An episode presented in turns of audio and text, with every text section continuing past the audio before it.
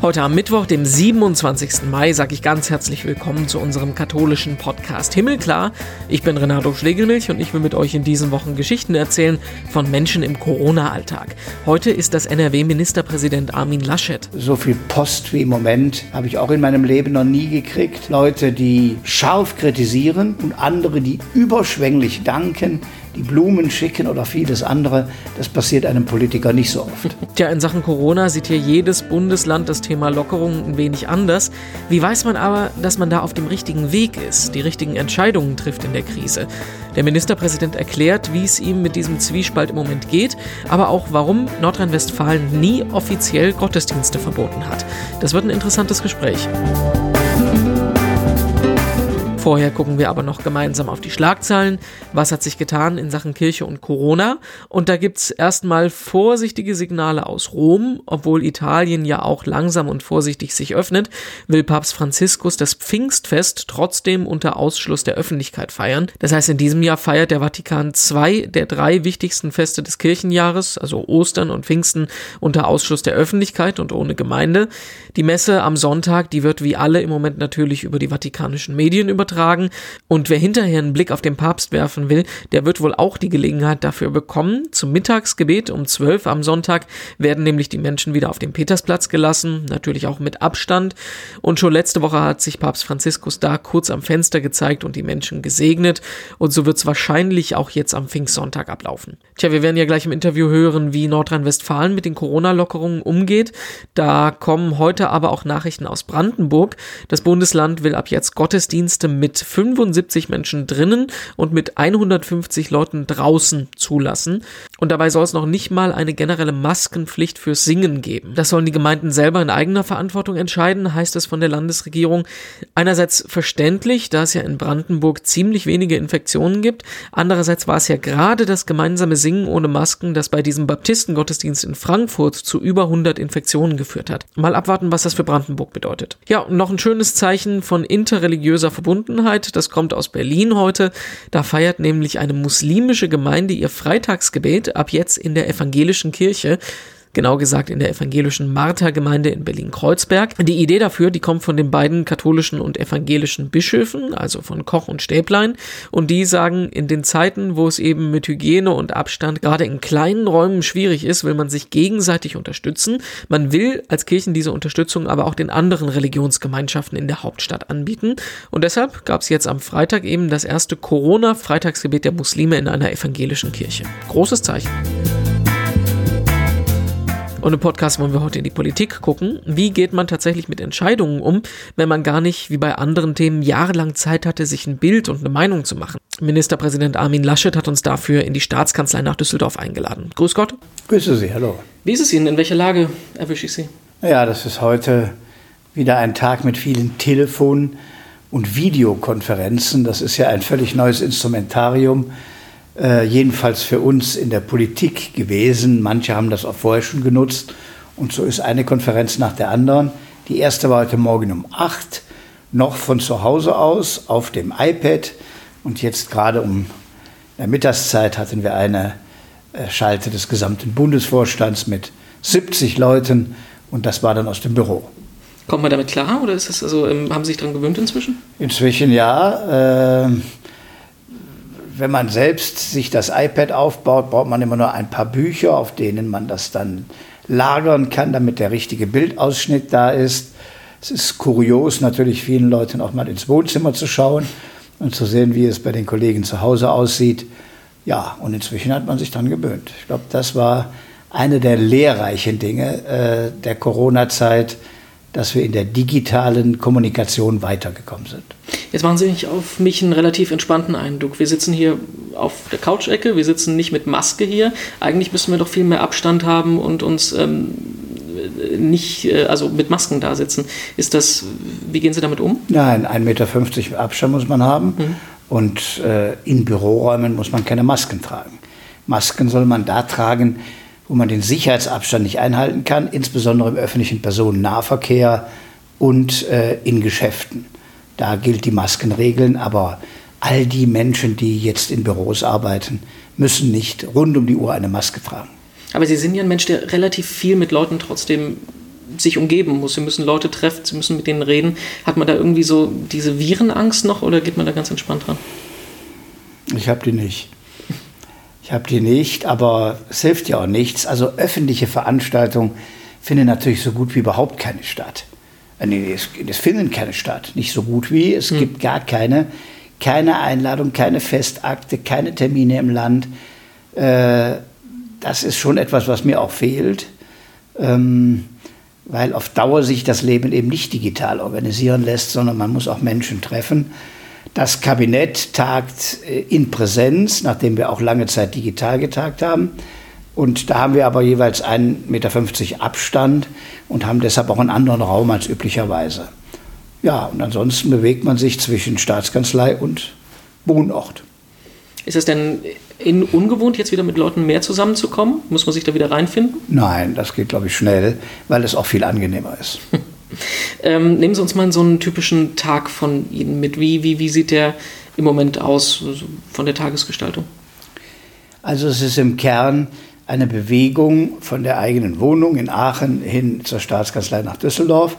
Ab und an gibt es Termine in Berlin, wobei auch da viele inzwischen digital stattfinden, aber man muss ab und an dann trotzdem noch zu Präsenzsitzungen, was im Moment sehr kompliziert ist, weil kein einziger Flug ab Düsseldorf geht, ein einziger am Tag ab Köln.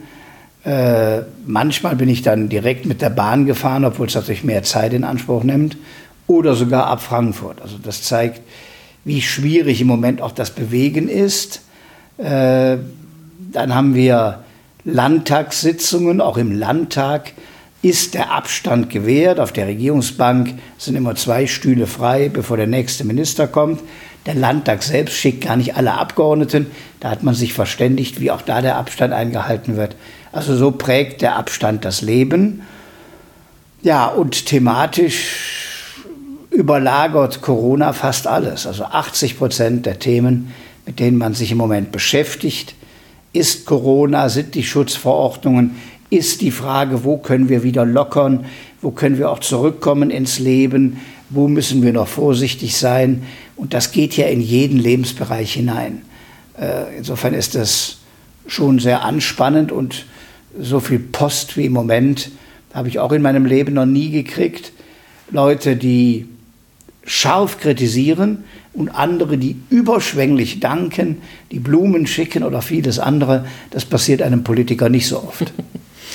ich stelle es mir, wenn wir so über die politische über den politischen Prozess sprechen. Ich stelle es mir wahnsinnig kompliziert vor, weil bei allen anderen Themen hat man ja jahrelang Zeit, um sich eine Meinung, einen Standpunkt zu bilden.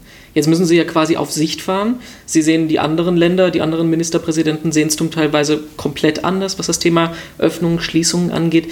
Wie, wie, wie geht man an sowas ran, wenn man nie weiß, das ist jetzt das, von dem ich überzeugt bin, das ist richtig? Man hat als erstes mal die wissenschaftlichen Fakten, die hört man sich an. Ähm, die verändern sich auch schon mal im Laufe der Zeiten. Ähm, und mir war aber von Anfang an wichtig, nicht nur die virologische Sichtweise zu hören. Die ist eine wichtige, aber was sagen Kinderpsychologen?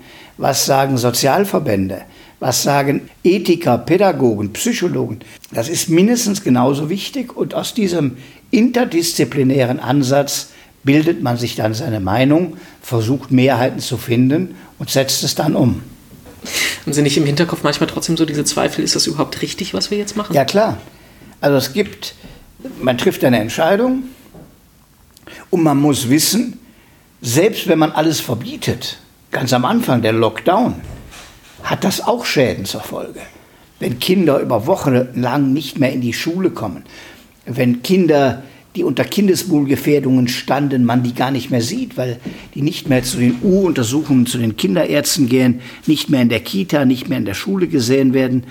Und dann überlegt man, ist das richtig? Man schaut sich mehrmals am Tag die Zahlen an, wie entwickelt sich die Infektion in Nordrhein-Westfalen, in unseren Städten und Kreisen. Ja, und mit dem Gedanken wacht man auf und mit dem Gedanken geht man abends schlafen. Das heißt also, es gibt nicht den Königsweg, von dem man überzeugt ist, der ist richtig, sondern man trifft eine Entscheidung und muss mit den Konsequenzen. Ja, äh, Udo Di Fabio hat das mal genannt. Ähm, Entscheidungen unter Risikoentscheidungen unter Unsicherheitsbedingungen. man entscheidet ja immer und wägt Risiken ab, bei jeder, auch in der ganz normalen Zeit, ohne Corona. Aber hier entscheiden Sie in Risikoentscheidung und Sie haben nicht mal eine Klarheit, welche Folge hat denn das? Wenn ich mal die Öffnungen nehme, äh, da gab es ja die Diskussion, ist das zu forsch, sind wir zu schnell? Die erste Öffnung in Nordrhein-Westfalen war am 20. April. Wir haben zum Stand heute die Infektionen halbiert. Die nächste Öffnungsrunde war am 6. Mai, also vor zwei Wochen. Das ist die übliche Inkubationszeit. Wir sinken immer noch von Tag zu Tag. Deshalb bin ich heute etwas sicherer, dass das richtig war. Äh, aber das ist nicht für alle Zeiten so beantwortet. Wenn jetzt im Sommer viele Menschen in Urlaub fahren und das Virus wieder mitbringen, ist das Risiko wieder da. Und wenn im Winter wieder die Menschen schnupfen und husten haben, werden auch wieder Viren übertragen. Und äh, insofern muss man Stück für Stück immer auf Sicht fahren.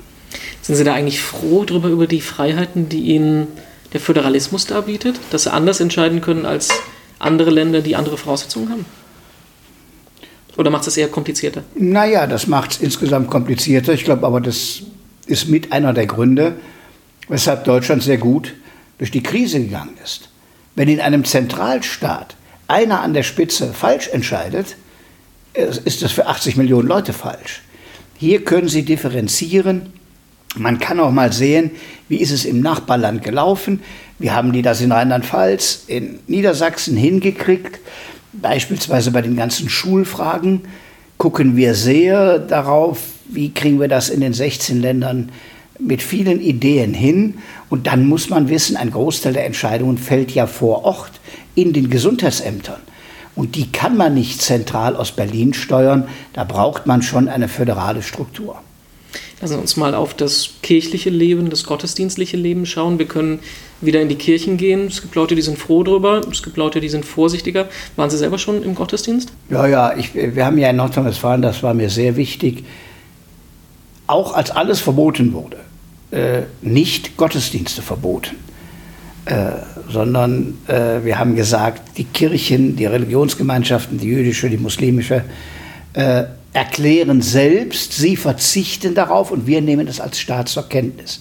Das ist im Ergebnis das Gleiche. Aber trotzdem finde ich es nochmal von anderer Qualität, wenn ein Staat Synagogen schließt und Kirchen schließt. Äh, das haben wir nie gemacht. Und die Konzepte, die dann entwickelt worden sind, insbesondere vom Kölner Erzbischof, sind ja heute in ganz Deutschland, würde ich mal sagen, Standard, wie man auch in Corona-Zeiten Begegnung möglich machen kann, auch in Gottesdiensten. Wie war das so für Sie, die erste Messe wieder? ja, das, das ist ja schon was Besonderes. Ich meine, ein Osterfest ohne die Gemeinsamkeit ist schon, ja, ich weiß nicht, ob es das in 2000 Jahren allzu oft gegeben hat. Denn selbst in den Zeiten der größten Not, des Krieges oder wann auch immer, hat es immer Gottesdienste gegeben. Äh, und gerade in den Notzeiten haben die Leute auch Sehnsucht gehabt nach Gottesdiensten. Und dass wir da in diesem Jahr das nicht hatten, dass man einen leeren Peter, einen einsamen Papst auf dem leeren Petersplatz sieht, hat schon die weltweite Dimension dieser Pandemie sichtbar gemacht. Aber es fühlt sich doch ein bisschen komisch an, oder? Also ja, klar. Ich fühle mich da nicht wirklich wohl in der Kirche im Moment. Im Moment? Nee. Ja, aber besser als wenn sie zu ist. Ist auch ein Argument. Natürlich ist der Abstand, ich war bei dem Gottesdienst von Norbert Blüm äh, in der Bonner Elisabethkirche, der wäre bei einer solchen Persönlichkeit bei der Beerdigung normalerweise brechend voll gewesen. Und man saß jetzt in der Kirche, die, glaube ich, 1200 Plätze hat, äh, mit 100 Leuten. Das ist nicht schön, aber es ist besser als gar nichts. Sie wollen ja eigentlich CDU-Chef werden. Das ist aber jetzt irgendwas, was äh, vollkommen in den Hintergrund gerückt ist. Der Sonderparteitag konnte nicht stattfinden.